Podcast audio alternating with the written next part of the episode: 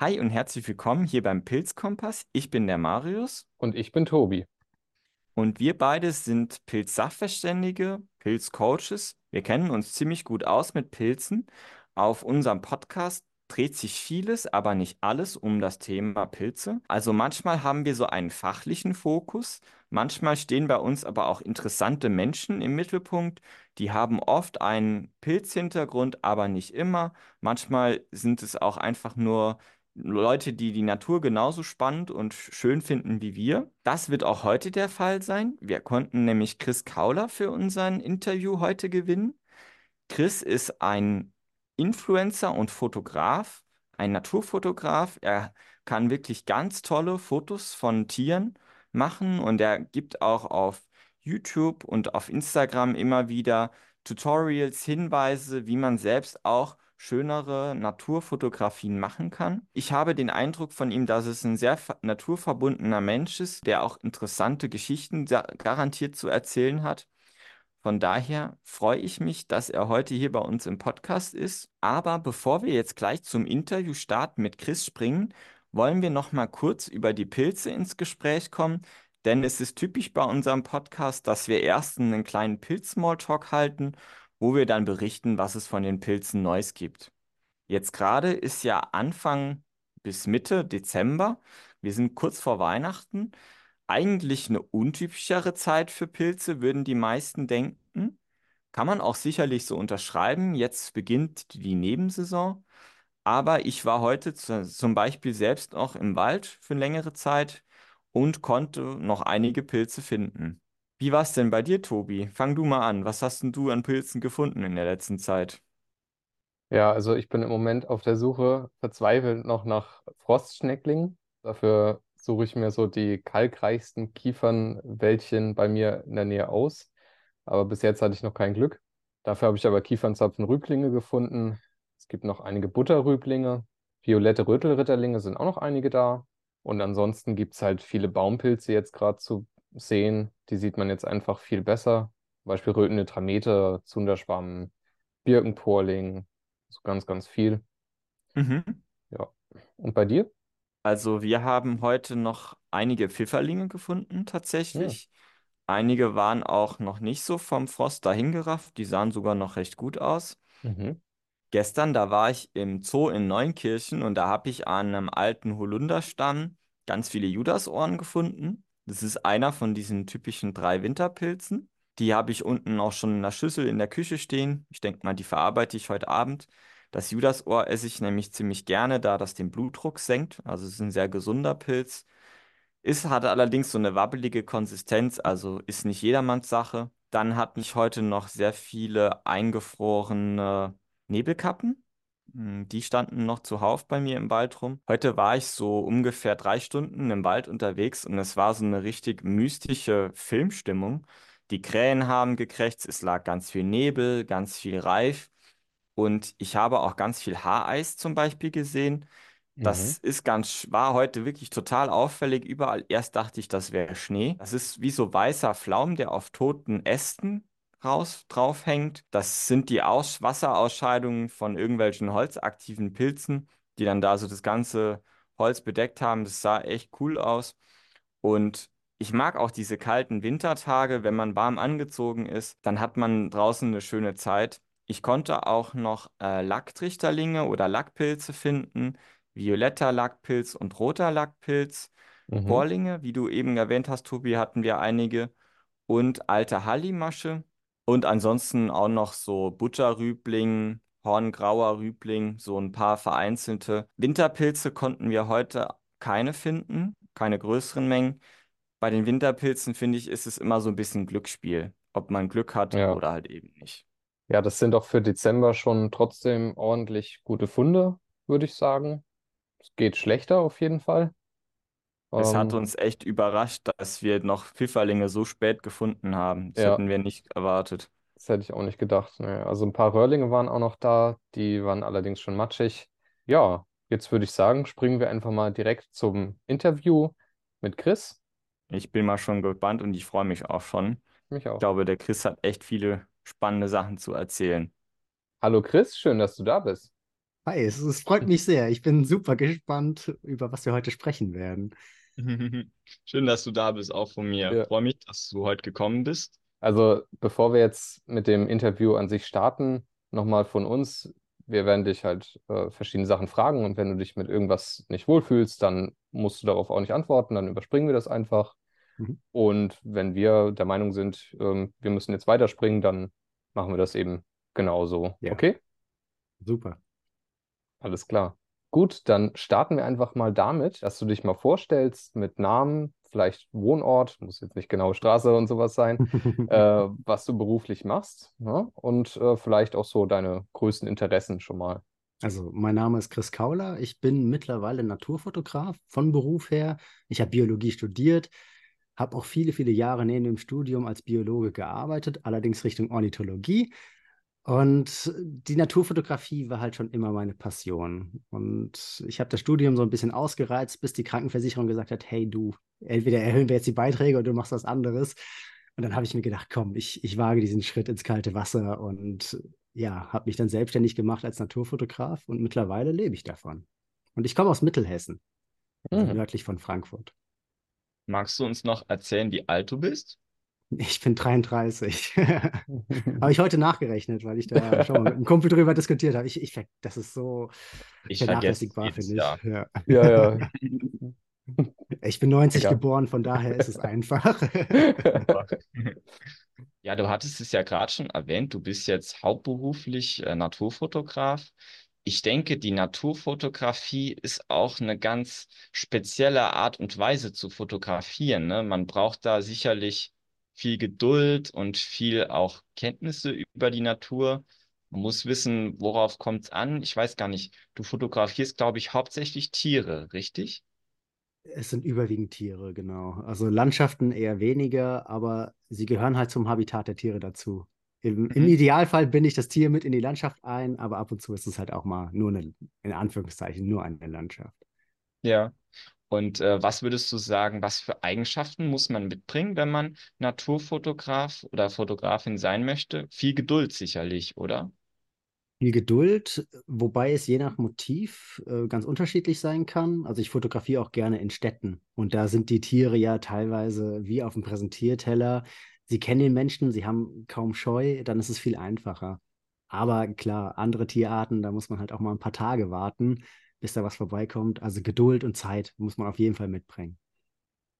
Ich glaube, das wäre nichts für mich. Also so, ich, ich bin schon ein geduldiger Mensch, aber so drei Tage vor dem, weiß ich nicht, Nest des Vogels sitzen oder so, Ja. da muss man echt äh, ein richtig gutes Gefühl für den einen Moment haben, denke ich, ne? Ja, also ich, ich mache das auch nur ungern, wenn ich nicht ungefähr abschätzen kann, dass es eine Chance auf Erfolg hat. Also es muss sich auch rentieren. Das ist halt diese, die Kehrseite der Medaille jetzt als professioneller Naturfotograf. Ich muss immer mal wieder was abliefern, ansonsten schaut es Mhm. schlecht aus. Musst du dann auch deine Fotos irgendwie verlegen, sozusagen, wie bei einem Buch, oder vermarktest du die dann selbst? Teils, teils. Also die meisten Fotos, die schlummern halt doch erstmal auf der Festplatte und es ist erstaunlich. Also jetzt fünf Minuten bevor wir hier in die Sitzung gegangen sind, habe ich noch ein Bild einer Tannenmeise gesucht. Ich wusste, ich habe sie fotografiert. Ich habe sie jetzt nach einigen Stunden auf irgendwelchen Festplatten gefunden und das Bild habe ich vor zehn Jahren aufgenommen. Also manchmal dauert es einfach, bis man die Bilder nutzen kann, aber letztendlich werde ich sie dann nutzen und das sind dann teilweise Aufträge für Social Media, dass ich da irgendwelche Kooperationen eingehe, Magazine, Kalender oder halt auch Bücher. Tobi und ich, wir kennen das auch von den Pilzfotos, ne, Tobi? Manchmal sind die lange unsortiert und dann Ja. sucht man die, wo war der denn und welcher Pilz war das? Und ja, das, da muss man äh, Ordnung halten, finde ich. Das Mhm. ist wichtig, aber das ist auch viel Arbeit. Es ist viel Arbeit, definitiv. Ja, ja. Also da gehen schon einige Stunden drauf. Hätte man von Anfang an damit angefangen, das richtig zu verstichworten sogar, dann wäre es einfacher. Aber jetzt im Nachhinein, da würde ich Wochen dran sitzen. Das macht jetzt auch keinen Sinn mehr. Hast schon aufgegeben. Ja, ja, schon. Ja, das Cool. Problem habe ich auch gerade. Ich habe noch äh, 2600 Bilder zu sortieren. Ja. Und das bei Pilzen ist äh, nicht so einfach, wenn man dann nicht mehr weiß, oh, welche Gerüche waren da nochmal und so weiter. Also andere Merkmale Ja. noch. Das, äh, Da hätte ich auch viel, viel, viel früher damit anfangen müssen. Ich glaube, ich habe noch so 200, 300 unsortierte Pilzbilder. Bei mir geht es noch einigermaßen. Stichwort Pilze.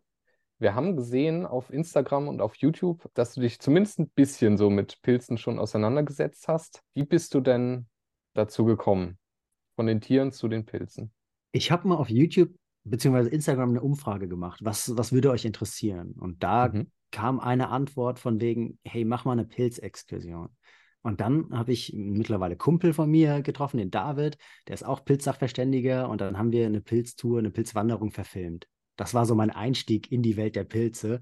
Mhm. Und in den letzten Monaten und Jahren ist es einfach immer intensiver geworden. Und je intensiver man sich damit beschäftigt, desto spannender wird die Welt der Pilze. Und es ist so divers. Und ich, ich finde es einfach total abgefahren und faszinierend. Und wenn man dann so Momente hat wie den Sporenflug, den man auf einmal fotografisch einfangen mhm. kann oder auf Video, da steht man einfach nur davor und das ist wie ein Polarlicht zu bewundern. Also das war total abgefahren und seitdem bin ich einfach hin und weg und versuche gerade dieses Jahr jede freie Minute irgendwie draußen zu verbringen, um Pilze zu suchen und zu fotografieren. Cool.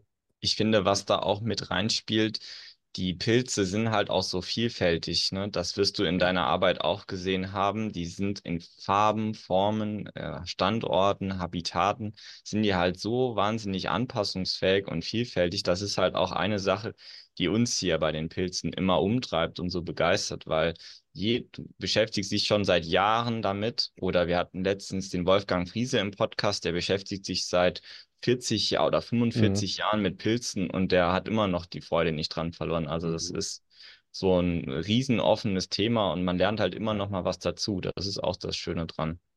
Ja, also ich denke auch, da gibt es einfach noch auch extrem viele unbekannte Pilzarten, aber auch generell über das Leben der Pilze. Und man kann zu jeder Jahreszeit in fast jedem Habitat Pilze finden. Und das ist halt faszinierend. Stimmt. Wenn du dann die Pilze fotografierst, versuchst du dann auch die Art rauszukriegen oder ist es eher nur so reines Optische? Also an, anfangs war es wirklich nur das Optische. Also äh, Fliegenpilze haben mich halt angesprochen und diese Standardpilze in Anführungszeichen. Aber mittlerweile hat sich das schon ein bisschen gewandelt. Klar, also aus kommerzieller Sicht ist es halt sinnvoll für mich, ähm, Speisepilze zu fotografieren, mm, die ja. Verwechslungsarten, lauter sowas, spannende mm. Arten, biolumineszierende Pilze, sowas. Aber mittlerweile ist da so eine kleine Passion entstanden. Also es, es geht in eine Richtung, die, die viel Zeit benötigen wird. Mhm ich sag mal so, man kann sich ja auch nicht teilen. Ne? Du kannst nicht äh, Tiere fotografieren, du kannst nicht Pilze fotografieren, du kannst nicht Pflanzen fotografieren, alles auf einmal. Ich denke, man muss da auch ähm, seinen Fokus setzen und ich weiß auch, dass du dich besonders für Tiere interessierst. Du hast ja auch Zoologie, glaube ich, im Studium viel gehabt, im Biostudium. Aber wie du schon sagst, ne, die Natur ist so vielfältig und die Natur ist ja auch unsere Inspiration, sag ich mal. Und da ist halt auch für jeden was dabei. Das ist ja auch das Schöne. Absolut. Du hast ja eben zum Beispiel schon den Sporenflug erwähnt von den Pilzen, dass du den sichtbar machen kannst. Was äh, hast du denn so für Tipps in Richtung Pilzfotografie, wenn man professionellere Pilzfotos machen kann? Immer eine Taschenlampe dabei haben oder Stirnlampe. Also ich finde gerade Gegenlichtaufnahmen unfassbar spannend. Oder wenn man zur blauen Stunde rausgeht, nach Sonnenuntergang und den Pilz einfach noch leicht mit einer warmen Lampe anleuchtet, also farblich warm, ein orangenes Licht anleuchtet und dann auf einmal diesen blau-orange-Kontrast hat, das sieht halt immer unfassbar schön aus, egal wie groß der Pilz abgebildet wird.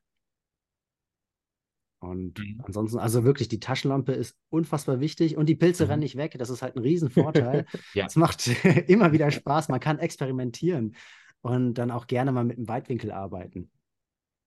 Ich denke, das hängt auch immer ganz stark davon ab, was für einen Fokus man haben möchte. Ne? Möchte man eher so dieses naturwissenschaftliche Bild, das wäre dann ja so der Pilz in seinem natürlichen Licht, in einer normalen Umgebung, oder möchte man so ein ästhetisches Bild? Ne? Da ja ist ja auch jeder so ein bisschen unterschiedlich. Also ich mache zum Beispiel vor allem naturwissenschaftlich angehauchte Bilder, wo man halt die Strukturen schön sieht, auf die es ankommt bei der Bestimmung.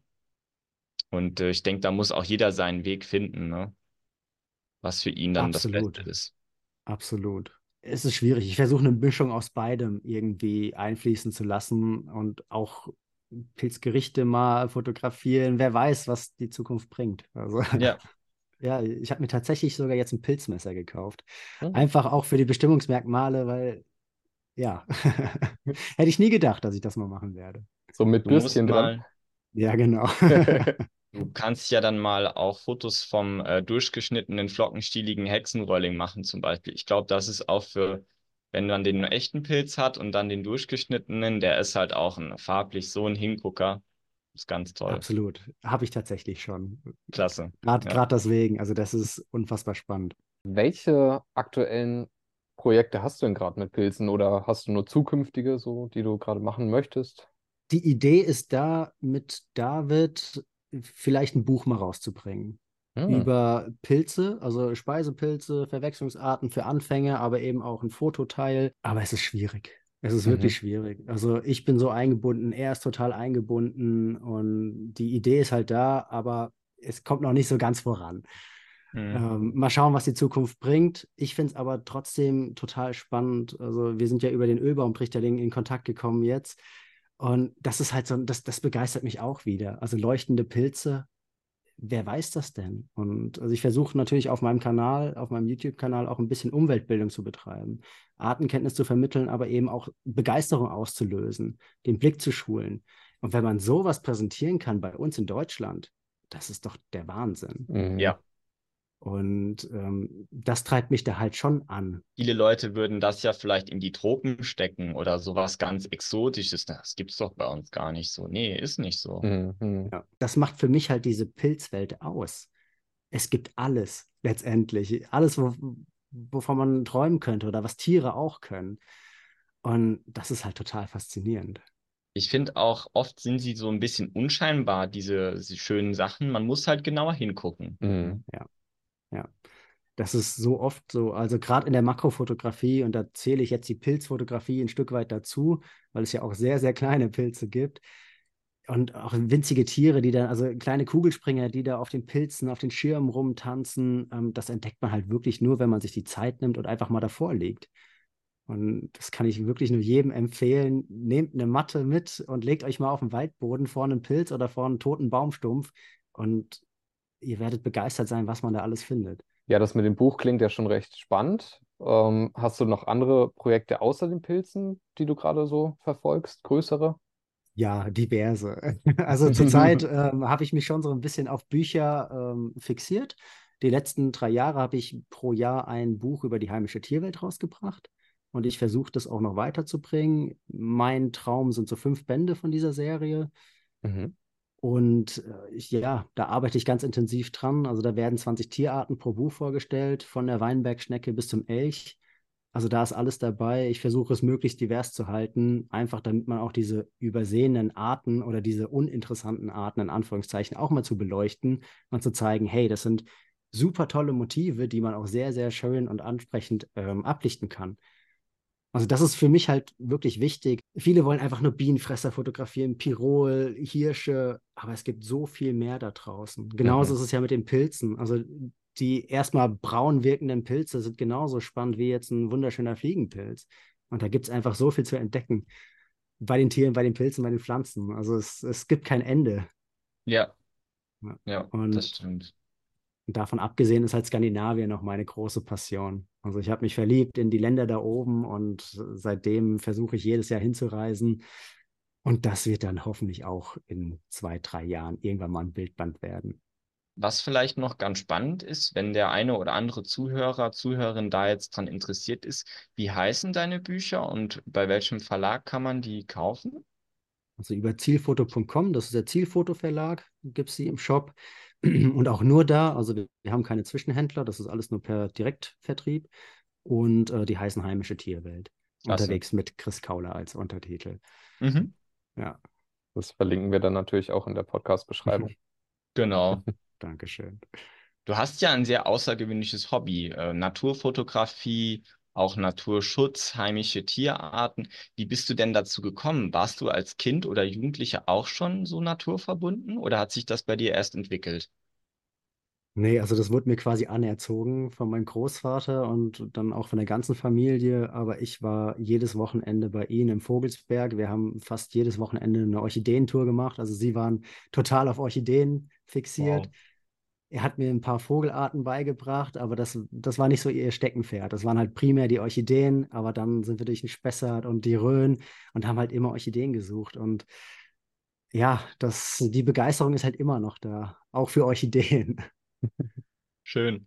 Äh, du hattest als Jugendlicher nicht mal so eine äh, Schludri-Phase, wo du keine Lust mehr drauf hattest, weil so war das bei uns beiden. Die war sehr kurz, also erstaunlich kurz. Ja, man, man hat es schon mal vernachlässigt, sage ich mal. Dann waren andere Dinge im Vordergrund. Aber ähm, die Fotografie, also die Fotografie war noch nie so da. Die ist dann erst mit dem Studium mehr oder weniger gekommen, weil ich auf Exkursion einfach festhalten wollte, was wir da gesehen haben. Aber die Naturkunde, die war schon immer faszinierend für mich. Also Mhm. Biologie hat Spaß gemacht. Ja, klasse. Und äh, die Fotografie, ich denke mal, ich stelle mir das zumindest so vor, da kommt man dann rein, wenn man einfach dran bleibt und Spaß dran hat und Lust dran hat, wie bei den Pilzen, oder? Ja, total. Also ich sag's mal so, es ist wirklich eine Passion, eine Leidenschaft, die halt auch wirklich Leidenschaft. Und ich hatte mal eine Dozentin an der Uni und die hat gesagt, wenn du nicht unter der Dusche an deine Arbeit denkst, dann ist es nicht die richtige für dich. Und ich denke wirklich jede freie Minute nur an Naturfotografie, was ich ablichten könnte, was ich als nächstes machen will. Von daher, das ist, das ist genau das, was ich möchte. Es ist nicht immer einfach, ohne Frage, aber es ist trotzdem mein Traumjob. Ich äh, kann mir auch vorstellen, wenn man dann mit anderen im Wald oder in der Wiese oder in der Natur unterwegs ist, ist das vielleicht auch etwas befremdlich für die. Bei mir ist das so, ich gucke dann immer nach irgendwelchen Pilzen und du guckst dann bestimmt immer nach Fotomotiven, oder? Ja, mittlerweile eben genauso viel nach Pilzen und meine Freundin ist schon so ein bisschen. Mhm. Sie, sie ist sehr tolerant und unterstützt mich total, ähm, auch bei den Pilzen, aber irgendwann hat es halt auch alles eine Grenze. Kenn ich. Ja, du hast es ja gerade erwähnt, du hast eigentlich so richtig damit angefangen im Studium mit dem Fotografieren. Wie bist du denn letztendlich zu dieser Selbstständigkeit gekommen und war das jetzt schwierig für dich? Also dieser Schritt zur Selbstständigkeit, ich bin ja auch selbstständig, ich äh, kann das ein Stück weit, denke ich, nachvollziehen. Äh, diesen Absprung zu wagen, Ja. ist nicht so leicht, ne? Nee, überhaupt nicht. Es ist überhaupt nicht leicht, weil es ist so ein großes, ungewisse Zukunft, die man auf einmal hat. Und ich hatte nicht viel zu verlieren. Ich hatte die Unterstützung der Familie, aber trotzdem, du hast ja keine Absicherung. Du weißt nicht, wann ist es vorbei. Und das, hab ich, das Gefühl habe ich auch immer noch. Es ist nicht eingefahren, aber es, es läuft. Es ist, viele Prozesse sind automatisiert und ich habe auch ein fixes Einkommen. Aber trotzdem ist da dieses große Ungewisse und es könnte auch in zwei Jahren nicht mehr laufen. Mhm. Ich glaube aber, diese Angst hat jeder, der sich selbstständig macht. Ja. Und da werden einem auch viele Hürden einfach in den Weg gelegt. Mhm. Ähm, also die Bürokratie ist ein Wahnsinn, was man an, an Kosten allein für einen Steuerberater hat. Das ist auch unfassbar. Aber man braucht ihn. Ohne Steuerberater würde ich nicht überleben können.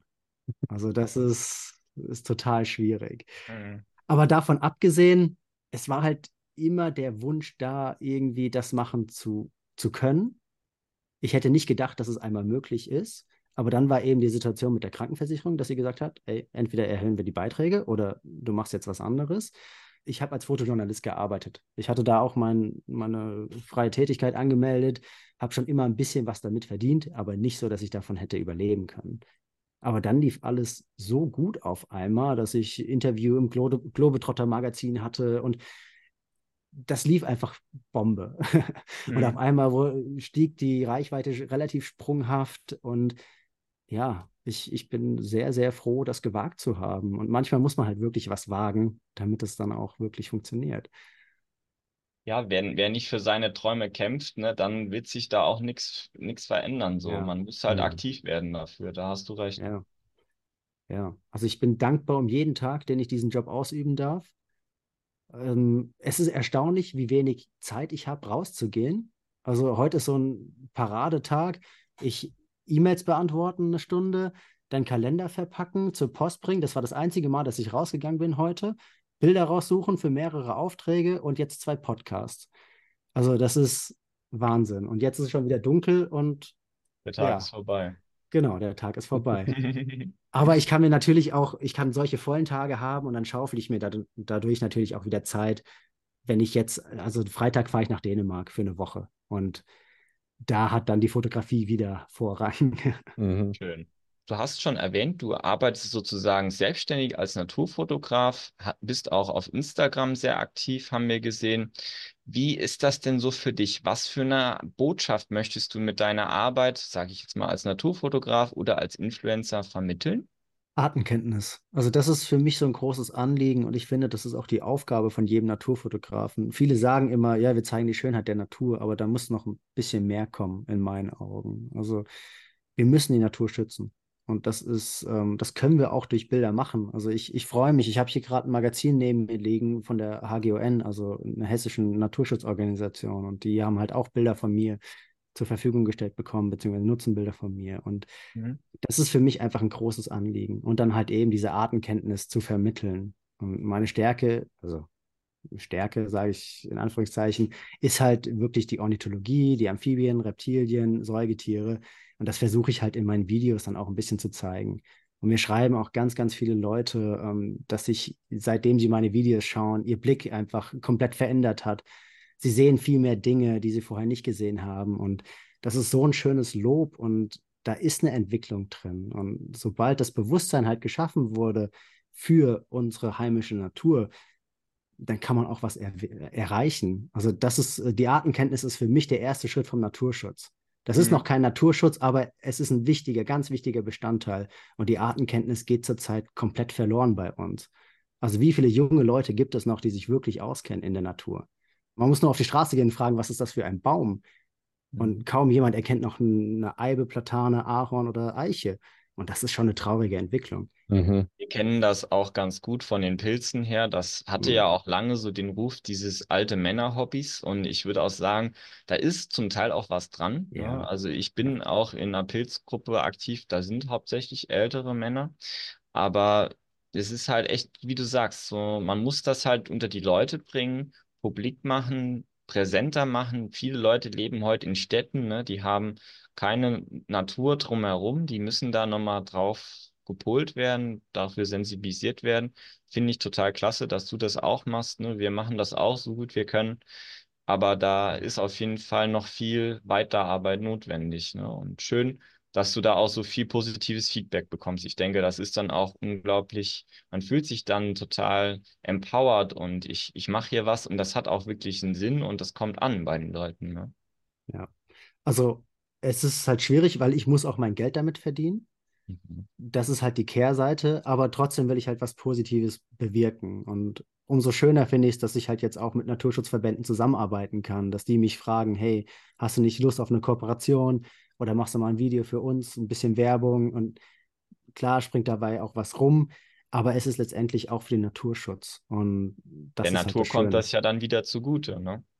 da, das ist halt wirklich so ein zweischneidiges Schwert, weil es halt kommerziell ist von mir aus, aber trotzdem ähm, will ich was bewegen. Und sobald ich jetzt wirklich sagen kann, dass das Business steht und ich nicht Ja, mehr in dieser ja. Gründungsphase bin, dann wird da auch ähm, noch mehr passieren. Also ich würde super gern irgendwie einen Fonds gründen oder und halt die Reichweite nutzen, um wirklich Land zu kaufen, vielleicht in Kooperation mit Naturschutzverbänden, dass man da Spenden Mhm. sammelt zusammen, um einfach äh, Schutzgebiete zu erstellen. Ich Ja. würde super gern privat auch Wald kaufen, aber hier in Deutschland ist das unerschwinglich. Also gerade hier im Rhein-Main-Gebiet. Mhm. Aber ähm, für die Zukunft plane ich da schon was. Und das Schönste wären wirklich so private Naturschutzgebiete. Und dass auch Mhm. Waldbesitzer auf einmal sagen, hey, komm, ich, ich bewirtschafte meinen Wald nicht mehr so kommerziell. Weil zurzeit einfach mit dem Harvester durchzufahren, das ist, das ist Wirtschaft. Unsere Wälder Mhm. sind keine Natur mehr. Also wenn ich in den Taunus gehe, das ist eine Plantage, die mittlerweile halb weg ist, weil es Mhm. einfach gerodet wurde. Und nicht mal das Totholz wird stehen gelassen, weil der Borkenkäfer, aber der befällt sterbende Bäume, nicht die toten Bäume. Und durch den Abtransport kriegen wir auch den Borkenkäfer nicht weg. Also der, der wird immer da sein, der wird immer Bestandteil sein. Und das war Ja. halt fe ein Fehler, die Fichten anzupflanzen, die Monokultur. Mhm. Das ist halt das Problem.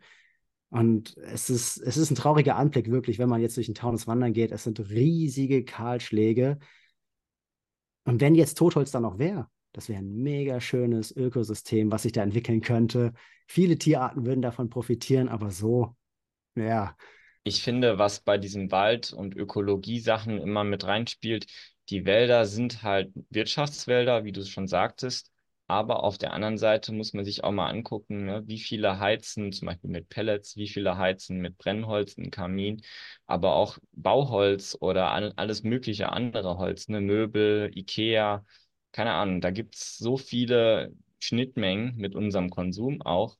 Und Ja. es ist alles, hängt irgendwie alles zusammen so. Und Ja. Woran wir es auch besonders merken mit den Pilzen, was ich auch immer besonders traurig finde, die meisten Bäume sind immer so einer gewissen Altersspanne, so zwischen, keine Ahnung, 30 bis Ja. 80, 90 Jahre, weil sie halt Wirtschaftsholz sind. Und ganz viele Pilze, die erst dann an die Bäume gehen, wenn die zum Beispiel schon ganz alt sind, die haben kaum noch eine Überlebenschance und landen dann natürlich auf der roten Liste. Und Ja. wir haben viel zu wenige alte Bäume, viel zu wenige so Habitatbäume und da würde ich mir in Zukunft auch deutlich mehr davon wünschen. Und Ja.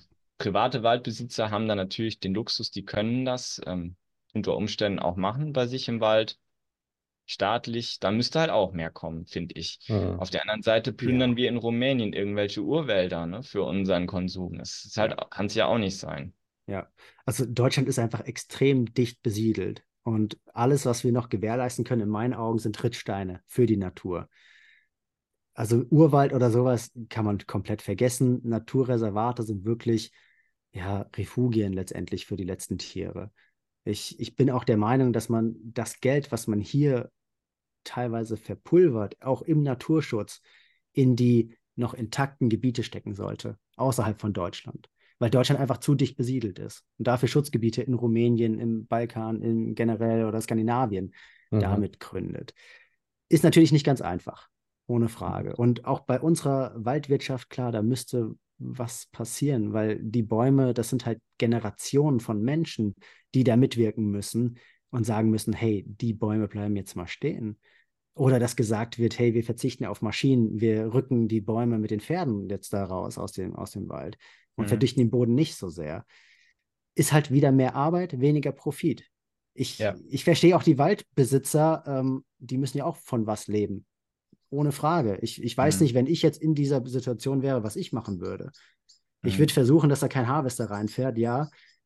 Aber wenn ich davon leben muss, dann ja, Mhm.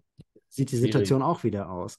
Hm. Deswegen, man muss da immer alle Seiten beleuchten und ähm, einfach mal diskutieren und einen Konsens finden. Das Problem in Deutschland, finde ich, ist immer dieses Schwarz-Weiß-Sehen. Es gibt keine gesunde Diskussion mehr wie in der Wissenschaft. Es gibt halt nur noch richtig und falsch und Mhm. jeder hat eine andere Meinung. Hm. Und das ist ein bisschen schade. Ja, man müsste zumindest mal im Gespräch kommen und dann eine gute Lösung für alle finden irgendwie. Aber es ist Mhm. halt auch Ja. schwierig, ne? Ja, ist, Ein, ein Gedanke noch zu, was du eben gesagt hast mit außerhalb von Deutschland. Kann ich dich verstehen, dass du das sagst? Nur eine Sache sollten wir da auch nicht vergessen. Es gibt zum Beispiel auch ein paar Arten, die sich ganz speziell an Deutschland angepasst haben und hier halt ihr größtes Verbreitungsgebiet haben. Mir fällt jetzt gerade zum Beispiel der Satansröhrling ein. Das ist so eine Art, das ist eigentlich so ein typisch deutscher Pilz. Den gibt es sonst fast nirgends sonst auf der Welt. Ne? Oder der Okay. Rotmilan ist, glaube ich, in der Ornithologie da so der Klassiker. Ne? Das ja. Ist, man braucht, denke ich, überall so Naturräume Ja. und Naturlebensräume. Wie stark man die fördern kann und machen kann, muss man dann halt sehen, sage ich mal. Ja, ja. Also Satansröhrling habe ich jetzt dieses Jahr in Slowenien gesehen, zum Beispiel. Mhm. Mhm. Cool. Schön. Also es ja. war spannend, ja. Und dann stand auf einmal ein Bär vor mir. Das war, das war dann doch noch spannender. Oje, oje. Hm. Der riecht ja so nach Aas. Vielleicht hat dieser Aasgeruch den Bär tatsächlich angelockt. Oh, das wäre spannend. Ja, das, das wäre durchaus spannend, ja. Aber da waren so viele Wildwechsel, ich glaube, es lag an was anderem. Cool. Du hast ja gerade erwähnt, du warst in Slowenien jetzt auch unterwegs und Skandinavien warst du ja auch. Diese Projekte, national, international, sind das alles so in Eigenregie durchgeführte Projekte oder kriegst du doch Aufträge zum Teil, wo gesagt wird, ah, fahr dahin, fotografiert diese seltene Art? Ähm, nee, leider, leider gibt es das so gut wie gar nicht. Mhm. Ähm, dafür bin ich auch noch zu unbekannt tatsächlich. Also ich habe Freunde von mir, die kriegen da mal einen Auftrag, aber nicht aus Naturschutzsicht, sondern eher dann Mhm. Tourismus, dass die dadurch Tourismus anfördern sollen. Aber also hier national bekomme ich das schon. Ich Mhm. durfte jetzt zum Beispiel den Bruterfolg in einem Naturschutzgebiet fotografieren von Löffelente und Kiebitz. Fand ich ganz, ganz toll. Und gerade weil das so mein, mein Gebiet ist.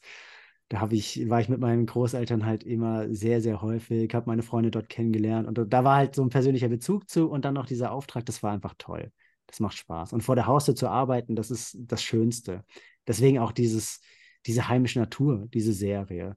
Und es ist unfassbar spannend, was man alles entdecken kann. Wir haben einen Spielplatz direkt vor der Wohnung und da sind Bienenwolf und Ameisenlöwen zu finden unter den Bänken, die da ihre Mhm. Brutröhren bauen. Und das sind alles so Dinger, die, die hat man nicht auf dem Schirm. Nur wenn man halt ein bisschen das Auge dafür entwickelt hat. Und alle anderen würden sagen, ja, da fliegt irgendwie eine Biene oder Wespe. Und das ist halt aber doch was, was Spannenderes. Mhm. Ja, zu dem Thema habe ich noch eine kurze Anekdote. Ich habe auch Ameisenlöwen bei mir direkt vor der Haustür sozusagen, in einem 2 Zentimeter Spalt zwischen äh, Mauer und den Pflastersteinen, wo ein bisschen sandig ist. Und ich dachte erst, da hätte irgendwie Regen runtergetropft von der Fensterbank oder so. Ja. Aber nee, da war alles voll mit denen. Das war Ja. total klasse. Ja, das, das ist faszinierend. Also auch wie die Tiere sich anpassen können und wo man sie überall finden kann. Also das Mhm. ist genial, dass sie Hausdächer nutzen. Ähm, ich glaube, das wird noch eine riesige Bedeutung haben in, in der Zukunft, gerade für solche Insekten, was das Ausbreiten angeht. Hm. Da, da kommt noch ganz viel auf uns zu. Mhm. Halt Mhm. auch durch den Klimawandel bedingt natürlich. Also wir Und haben den halt so Lebensraumverlust Ja. damit einhergehend, ne? Ja. Ja. Wir haben so ein begrüntes Flachdach Dach, und das ist halt knalleheiß. Wenn man da ein bisschen Lehm, offene Lehmflächen schaffen würde und ein bisschen Sand hinschaufeln würde, das würde gut angenommen werden. Hm. Aber es ist halt auch die. Frage, ob man das äh, fördern muss, ob das überhaupt geht, vom, vom Haus, vom Dach her. Das würde die Hausverwaltung nicht absegnen, sage ich mal so. Mhm. Ja. Nee. Aber das muss man halt dann zukünftig äh, mit einplanen, finde ich. Also da müsste viel mehr Architektur schon den Weg vorbereiten, sag ich mal. Ja, ist halt die Fläche, die Frage, ob solche Flächen dann noch notwendig sind, wenn es jetzt alles trockener wird. Also Sandflächen oder kahle Flächen, trockene Flächen werden häufiger werden. Da wäre halt eine, eine richtige Begrünung Ja, doch besser. Ja. Dass man, aber mal schauen, was die Zukunft bringt. So viel Einfluss haben wir ja dann, dann doch nicht. wir müssen es ja versuchen, ne? Genau. Ein paar Ideen muss man haben. Ähm, dann wird es auch ähm, viele Experten geben, die sagen dann sofort, nee, wird nicht gehen.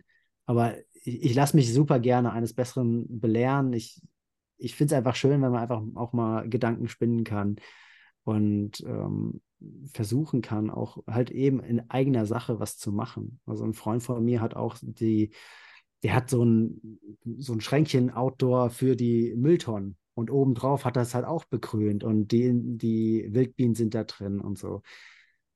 Dann ist halt wieder die Frage, welche Arten fördern wir dadurch? In dem Fall ist es jetzt mal keine gehörnte Mauerbiene durch ein Insektenhotel, also keine häufige Art. Also wenn wir solche Erdflächen schaffen, da müssen wir halt auch ein Auge drauf haben. Ich, ich finde auch Nistkästen spannend, ganz toll, aber es ist kein Naturschutzinstrument. Es ist Umweltbildung, weil wir Artenkenntnis da wieder fördern und die Begeisterung für die Natur erwecken, aber wir fördern Kohlmeisen. Und Kohlmeisen haben wir zum Glück noch sehr häufig. Von daher ist es in meinen Augen kein Naturschutz. Primär. Hm. Und das muss man halt auch sich vor Augen führen und auch vielen Leuten erstmal erklären, dass Kohlmeisen so anpassungsfähig sind, dass sie zurzeit keine Unterstützung brauchen. Beim Trauerschnepper, Halsbandschnepper schaut es wieder anders aus, aber dann müssen halt die Kästen nicht im Garten hängen, sondern auf Streuobstwiesen oder in den Wäldern. Und dann kommen wir wieder zu der Thematik, unsere Bäume in den Wäldern sind einfach nicht alt genug. Naturschutz in Deutschland ist schwierig.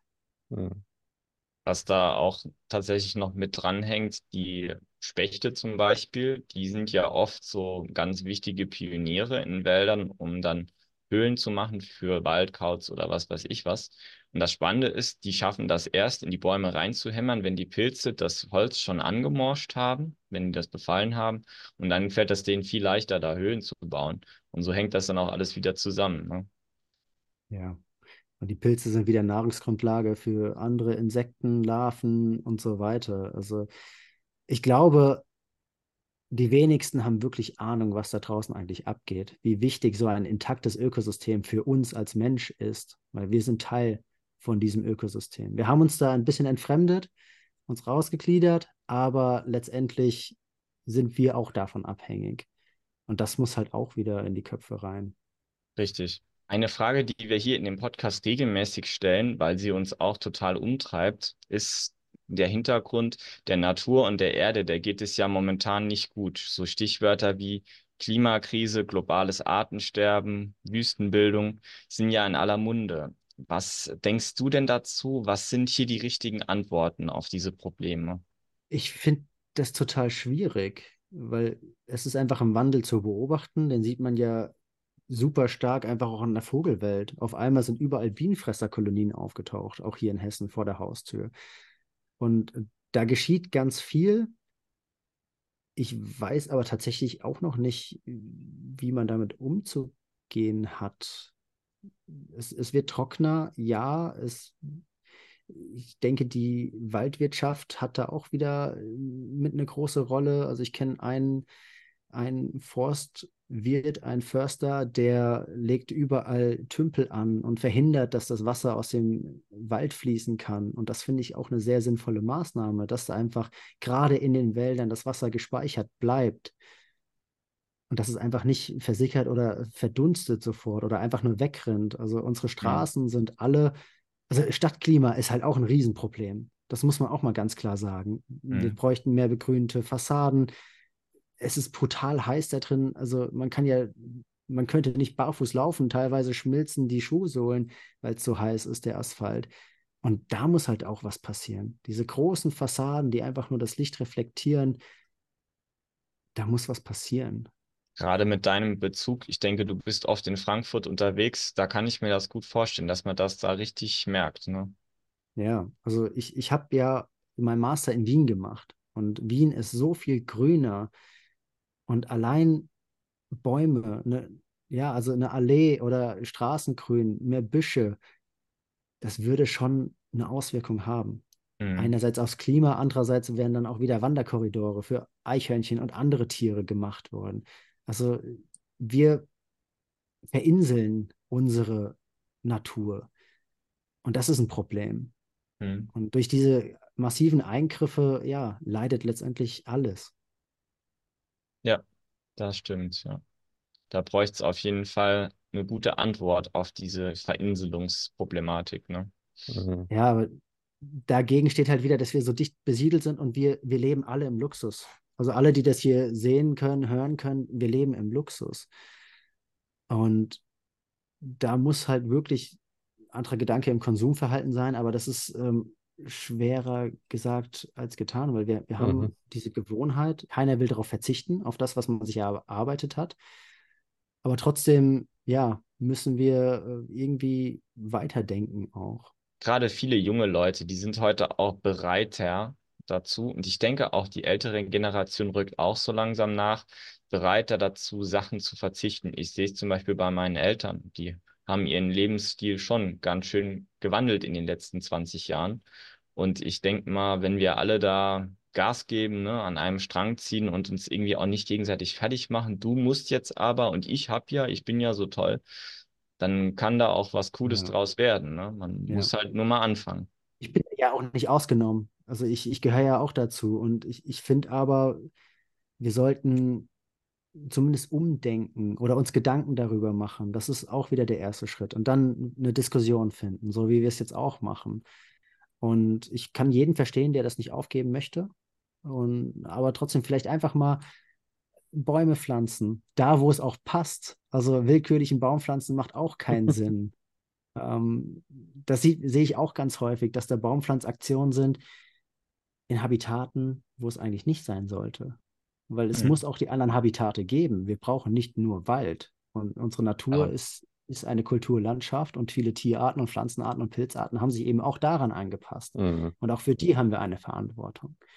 Aber gerade diese extrem intensive Agrarlandschaft, da gibt es genug Stellen, wo, wo man wirklich was machen könnte. Mhm. Und, aber es ist ein schwieriges Thema, weil wir einfach so dicht be besiedelt sind. Ich sehe da auch noch keine Lösung, wenn ich so drüber nachdenke, weil wir einfach ja, die Ernährung brauchen. Wir brauchen Nahrung und wir brauchen generell diese Wirtschaftsgüter wie Holz. Und da bin ich ein bisschen ratlos. Ich bin auch nicht der Experte dafür. Genau, Also das stimmt. Das stimmt. lange drüber geredet, aber ich, letztendlich habe ich keine Ahnung davon. Mhm. Wir werden mal sehen, was die Zukunft bringt. Und ich denke mal, wenn man schon mal drüber nachdenkt, offen drüber reden kann, dann ist der erste Schritt ja auch schon getan und man Ja. sieht weiter. Also mir ist gerade spontan noch so eine andere Frage gekommen, gerade weil du dich ja mit Vögeln so gut auskennst. Wie stehst du zum Thema Winterfütterung? Weil da spalten sich ja auch so ein bisschen die Geister, ne? Soll man jetzt füttern, soll man nicht füttern? Ich finde es gut zu füttern, weil man einfach wieder den Bezug zur Natur findet, beziehungsweise zu, zu den Vögeln findet. Man, man löst eine Begeisterung dadurch aus. Ich habe da Spaß dran. In der Regel fördert man wieder die häufigen Arten dadurch. Und man muss halt auch durchgehend füttern. Und dann gibt es ja häufig auch diese, die Aussagen von wegen, es gibt keine Vögel mehr bei mir, die, die sind wahrscheinlich alle gestorben, aber dabei gab es eine Buchenmast und alle Vögel sind im Wald.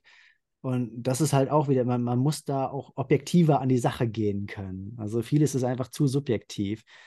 Und ähm, ich, ich finde es schön, ich habe Spaß dran. Ich fütter auch die Vögel. Ähm, ich finde es einfach toll zu sehen, was alles kommt und ähm, da einfach mal, ja, so seine eigenen Statistiken zu machen, was alles im Garten ist, was auch durchzieht. Das sieht man ja auch dann teilweise, welche Vogelarten dann irgendwann wieder weg sind. Stare, Bergfinken. Das ist spannend und man kann da selbst so ein bisschen Wissenschaft betreiben. Mhm. Und das ist halt auch wieder ein erster Schritt zur Artenkenntnis, zur Umweltbildung und dann Naturschutz. Und ich Und- denke auch gerade für sowas wie Kinder, ne, da ist es natürlich Ja. klasse, wenn die Mhm. mal da dran geführt werden, wenn die die Vögel auch sehen, ach, guck mal, der da ist ja gelb und der ist ja schwarz und so weiter. Ja. Und wer das macht, der hat auch Lust, den Garten dann vogelfreundlicher zu gestalten. Mhm. Und wenn da allein nur eine kleine wilde Ecke ist, das bringt schon extrem viel für Insekten, für Igel, für Mäuse, für alles Mögliche. Also das ist halt auch eine gute Sache, finde ich. Es hat halt viele, viele posi positive Nebeneffekte. Andererseits kommen halt Sonnenblumenkerne dann aus Ungarn oder sonst woher gekarrt. Das ist halt wieder die, die Kehrseite. Ja. Ist halt nicht dieses Schwarz und Weiß, ne? Hast du ja auch schon gesagt. Ja. Alles nicht so einfach. Ich würde sagen, wir kommen so kurz vor Schluss nochmal ein bisschen zu den Pilzen zurück. Sammelst du jetzt eigentlich auch so zum Essen Pilze? Nee, äh, selbst wenn ich zu 100% weiß, der ist äh, gut, ich, ich esse keine Pilze aus dem Wald. Nein, weil Okay. ich, ich finde, Paradebeispiele sind einfach auch ähm, Champignons. Jeder kennt Champignon, jeder denkt, boah, super lecker, aber dabei gibt es giftige Arten, viele lagern Schwermetalle ein und bei ganz vielen Pilzarten ist es halt so. Semmelstoppelpilz doch auch, meine ich. Fast nicht verwechselbar, aber ähm, trotzdem lagert er zu viele Schwermetalle ein. Und Beim Semmelstoppelpilz, der lagert äh, radioaktives Material, ich glaube Cäsium Ja. oder sowas. Okay. Ja. ja. Ja. Und das sind alles so Dinge, wo ich mir denke, hm, und zu oft war ich dann auch draußen mit Experten, die sich wirklich auskennen. Und ich habe gesagt, das ist der. Und dann haben sie halt doch gesagt, nee, schau noch mal drauf. und ähm, ja, ich meine, ich erkenne Steinpilz, aber trotzdem nehme ich ihn nicht Mhm. mit. Mhm. Ich, ich fotografiere ihn lieber. Mhm. Okay. Alles klar. Ja, und wenn du keine isst, ähm, welchen findest du dann so von der Optik her so am schönsten, den du bis jetzt so hattest? Von der Optik her am schönsten. Ich stehe total auf Stinkmorcheln. Also es ist, ich finde, das ist ein, ein spannender Pilz. Einfach dieses Motiv, wenn er komplett voll mit Fliegen ist. Das Mhm. finde ich genial. Also das ist halt Mhm. wieder dann vielleicht auch die Verbindung zu den Tieren, Mhm. was mich da begeistert. Äh, Tintenfischpilze finde ich genauso spannend. Ist einfach total toll. Diesen Gitterling würde ich super gern mal sehen. Ja. Das Mhm. ist noch so ein Ziel. Und ja, aber ich, ich, ich begeister mich vor allem für die Pilze, die halt so ein bisschen extravaganter sind. Hm? Ich, ich hoffe, Cool. das ist okay, wenn ich das sage. Ja, klar. Ja, natürlich. Auf jeden Ja. Fall.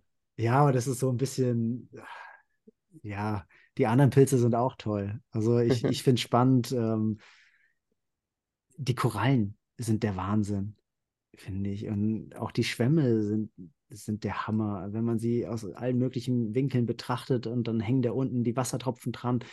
Es ist, es ist einfach gigantisch. Und dann einfach auch mal Myzel zu sehen, das ist auch spannend. Also es ist ja nicht nur der Fruchtkörper. Ähm, Ja, ist, bei den Pilzen ist das so wie mit allem, ne? Jeder hat da seinen eigenen Fokus, jeder darf das auch haben, jeder soll das auch haben. Wir beide stehen zum Beispiel sehr auf so Hutpilze mit schönen Gerüchen und schönen Farben. Du Mhm. stehst auf diese Pilz-Tier-Interaktion, ist ja auch total spannend. Also von daher, das ist genauso divers wie die Pilze sind auch wir und das ist auch gut so. Dann würde ich dich gern noch eine allgemeinere Frage zum nochmal in Richtung Fotografie fragen. Was Mhm. war denn das schönste Foto, was du je gemacht hast? Das ist so schwer zu beantworten. Ich, ich, kann es, also es gibt nicht das Foto. Es gibt aber unendlich viele Momente, die einfach unfassbar schön waren. Und das erste Polarlicht zum Beispiel. Dann steht man da in Skandinavien an einem See und das taucht auf. Schon bei der Dämmerung, es war super intensiv und auf einmal fängt von einem Hügel an Luchs anzurufen. Das ist halt so ein Moment, der hat sich Mhm. total eingeprägt. Mhm. Dann gibt es Fotos, einen Steinbock, den ich in, in den Alpen in Österreich fotografiert habe. Im Hintergrund ist ein Gletschersee und der sieht aus wie so ein heulender Wolf. Und das ist für mich dann auch wieder die Wildnis der Alpen. Die Mhm. Begegnung mit dem Bären in Slowenien, das ist kein gutes Bild, aber trotzdem ist es, ja, auf einmal stand da ein, ein wilder Bär vor einem. Mhm. Es, es gibt einfach so unfassbar viele Momente, die ich mittlerweile erleben durfte. Das ist ähm, spektakulär. Und gibt's äh, ein Foto, wo du irgendwie so eine besondere Geschichte damit verbindest? So eine ganz besondere? Ja, es ist wieder eine, eine Reihe letztendlich. Also meine erste Forschungsreise ging auf die Falklandinseln. Und dort hat es bei mir Klick gemacht, dass ich gemerkt habe, man kann wilde Tiere fotografieren. Davor war es für mich ein Ding der Unmöglichkeit. Ich bin in den Zoo gefahren, um da die zahmen Spatzen zu fotografieren. Nicht wegen der Zootiere. Ich wollte einfach die Möglichkeit haben, die Spatzen, die Pommes klauen, zu fotografieren, weil man da nah rangekommen ist. Aber Füchse oder sowas, das war für mich undenkbar, weil hier im Rhein-Main-Gebiet, es wird alles geschossen und ist super scheu. Und ja, aber da auf den Falklandinseln wurde mir klar, es geht. Äh, Man muss nur den richtigen Ort kennen und sich richtig verhalten. Mhm. Und dann durfte ich mehrfach nach Lappland fahren. Auch wieder Forschungsreisen, da habe ich an Unglücksherren gearbeitet. Und in die Tiere habe ich mich total verliebt, weil sie äh, neophil sind. Sie lieben alles, was neu ist in ihrem Habitat. Sie kommen zu einem, sie verfolgen einen, weil sie wissen, der Mensch hat immer Futter bei sich. Und also das ist eine Vogelart, eine Korvide, die eigentlich ja super scheu ist. Also generell unsere Raben und Krähen, die sind ja scheu, die kommen niemals nah, aber die sind komplett anders gepolt. Zudem leben sie in Familienverbänden, haben eine Hierarchie, adoptieren verstoßene Jungtiere aus Nachbargruppen. Und das sind auch wieder so abgefahrene Vögel, mit denen habe ich m, ja sechs, sieben, acht, neun Monate gearbeitet und natürlich auch fotografiert. Da hat man einfach eine persönliche Bindung zu. Das kann ich mir vorstellen. Lappland, das liegt in Finnland, richtig?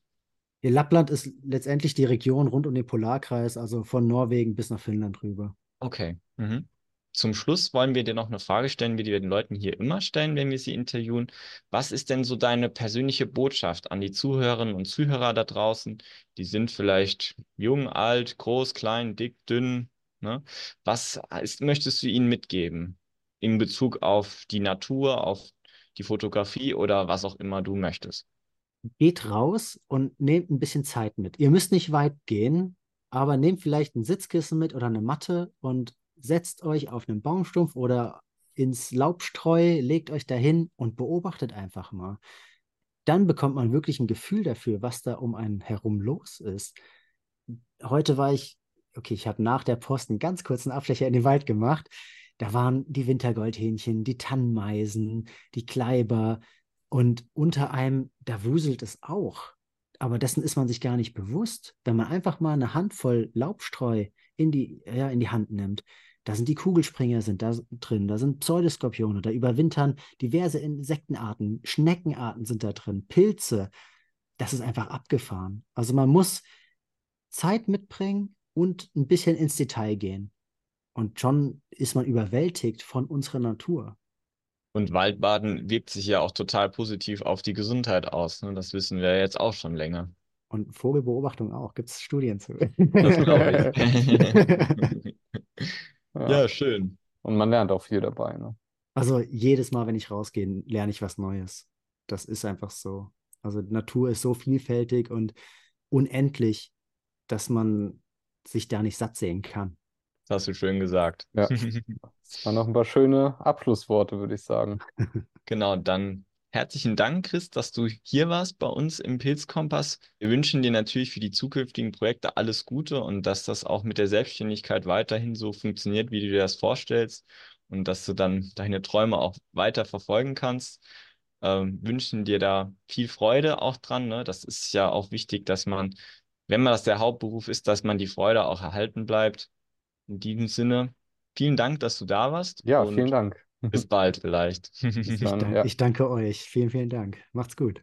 Jetzt, wo der Chris weg ist, sind wir auch schon fast am Ende von unserem Podcast. Am Ende finde ich es immer noch ganz cool, wenn man mal so eine kleine Schlussbilanz zieht von dem Gespräch. Was ich vom Chris auf jeden Fall mitnehme, ist, dass ich wirklich beeindruckt bin von seinen Fotoskills, ne, was er da mit den Fotos macht. Mhm. Also Hut ab, dass er da die Geduld und die Muße mitbringt, dass er da so sich drauf einschießen kann. Für mich wäre das definitiv nix. Ich mache nur Pilzfotos und auch nur so für einen kleinen Rahmen.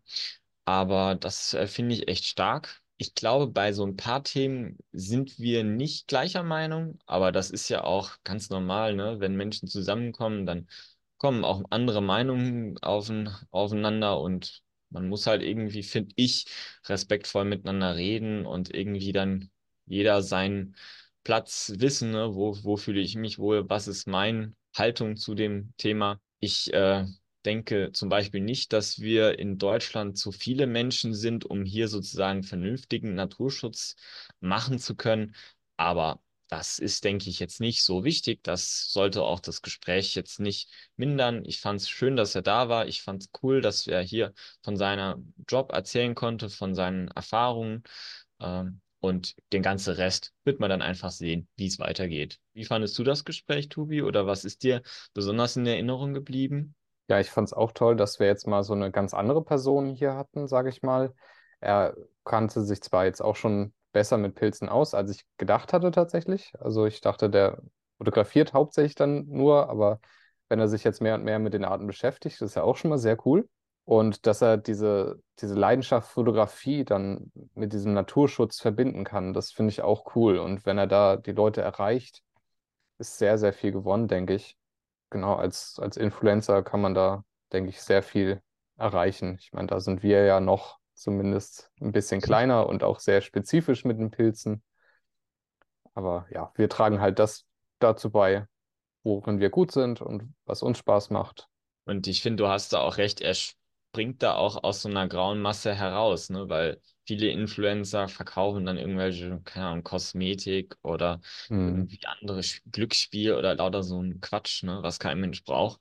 Und da sticht er dann schon raus, weil er da sinnvolle Sachen mit seiner Reichweite anstellt. Finde ich Mhm. auch echt gut.